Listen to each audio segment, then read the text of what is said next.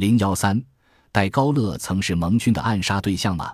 一九七零年十一月十二日，来自世界各国的六十三位当时在任的和已离任的国家元首和国家领导人云集巴黎，凭吊法国人民心目中的英雄，曾任法兰西第五共和国总统的夏尔·戴高乐，一位两次从危机中挽救了法国。并将法国引向一条独立自主之路的伟大的政治家，戴高乐从一名普通的下级军官而跃升至法国最高统治者。他的个性和统治的历史可以用下面几个词来加以概括，那就是无畏、尊严、爱国、顽强、独立、稳定。他的一生充满了传奇色彩，他的所作所为令他的敌人深感头疼。暗杀他的阴谋屡见不鲜，但他都奇迹般的化险为夷了。而他在二战中的一次遇险，竟成为留给后世的未解之谜。那还是在一九四三年的四月二十一日，戴高乐作为流亡在英国的自由法国政府首脑，与英国首相丘吉尔发生激烈的冲突几周后，他抵达距伦敦不远的海顿机场，准备飞往英格兰视察自由法国的海军部队。这次出行。戴高乐将乘坐他的私人飞机，一架四引擎的威灵顿轰炸机。这架飞机一直受他本人调度，而由英国负责保管。海顿机场的跑道很短，尽头还有一道大堤。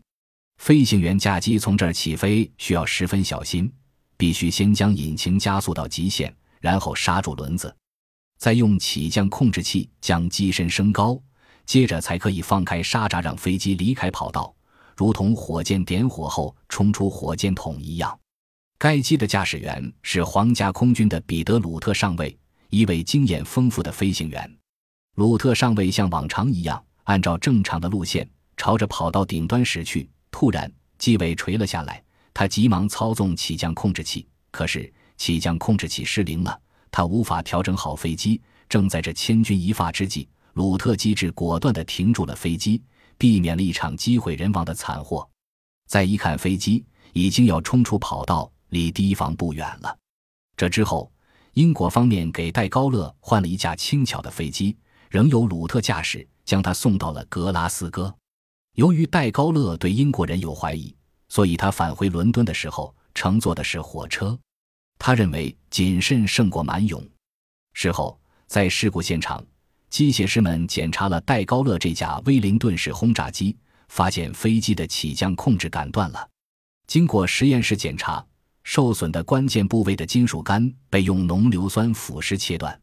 英国权威机构通知鲁特上尉说，这是一起德国间谍搞的破坏事件。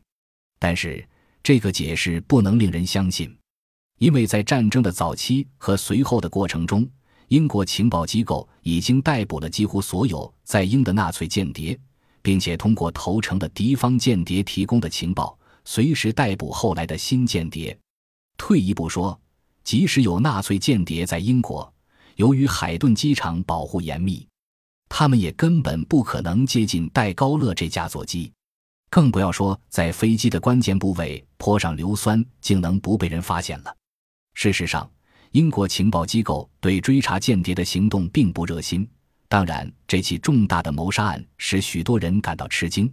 然而，戴高乐似乎不感到意外。一个月后，他曾对同事说：“他再也不相信英国人和美国人了。”从那以后，他宣布，他将以同德国和苏联的关系为基础确定自己的政策。看起来，戴高乐好像确实知道是谁想谋杀他。那么？戴高乐的判断是由何而来呢？我们不妨看看事件发生前后的背景。一九零四年中期，德国军队仅仅用了六个星期就击溃了曾经非常自负的法国军队。六月十四日，巴黎失陷，雷诺政府垮台。六月十七日，已堕落成为失败主义者的贝当元帅接替雷诺阻隔，向德国启降。在此危急存亡之际。时任雷诺政府国防和陆军部次长的戴高乐决定走上造反、流亡和抵抗的道路。在英国情报机构的协助下，他秘密离开法国，到了英国。可是，他自此以后就成了令英国和美国人头痛的一个人了。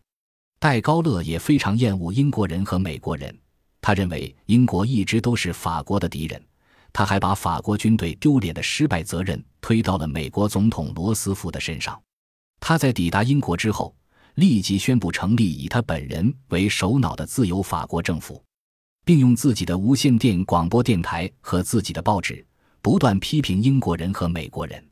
英国首相丘吉尔对戴高乐非常恼火，他认为戴高乐的行为对盟国反对纳粹德国的战争造成了损害，所以。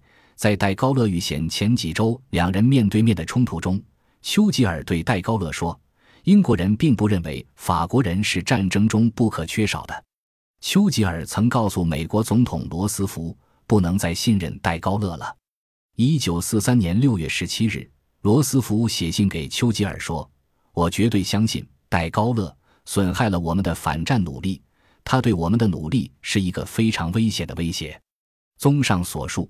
不难看出这起谋杀案的前因后果，只是无人去破解，无人去追究罢了。或许是二战后，英、美、法等国作为战胜者的一方，都握手言和了吧。